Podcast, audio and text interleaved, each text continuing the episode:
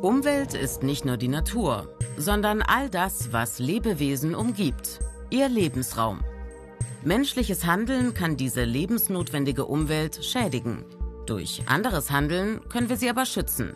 Umweltschutz als eine Art Selbstverteidigung. Schon im alten Rom kritisierten Philosophen die Zerstörung der Umwelt durch den Bergbau, die starke Luftverschmutzung und die Verbauung der Küsten durch Villen. Im Mittelalter wurde vor allem in den Städten die Abwasserbeseitigung zum Umweltproblem. Immer wieder kam es zu verheerenden Pest- und Choleraepidemien. Erst 1739 wurde Wien als erste Stadt Europas vollständig kanalisiert. Mit der industriellen Revolution begann die großflächige Verschmutzung der Umwelt. Das Verbrennen von Kohle in den Fabriken verpestete die Luft. Der Müll aus Industrie und den größer werdenden Städten ließ die Müllberge immer weiter wachsen.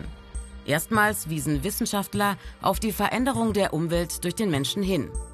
1852 prägte ein britischer Chemiker den Begriff saurer Regen ein halbes Jahrhundert später entstand wegen der anhaltenden Luftverschmutzung das Wort Smog. Das Bewusstsein für Umweltschutz, wie wir ihn heute kennen, entwickelte sich erst nach fürchterlichen Katastrophen in den 1970er Jahren. Etwa einem Fischsterben im Rhein, Chemieunfällen wie in Seveso oder dem Waldsterben. Plötzlich wurde vielen klar, die ständig wachsende Industrie bedroht oder zerstört gar unsere Lebensgrundlage. Umweltschutzorganisationen entstanden, die mit spektakulären Aktionen für Umweltgesetze und schärfere Vorgaben kämpfen. Auch die Politik bekannte sich zum Umweltschutz. In Deutschland wurden wichtige Gesetze wie zum Beispiel für die Luftreinhaltung oder für den Gewässerschutz erlassen. Und doch ist das deutsche Umweltrecht über viele Gesetze verstreut.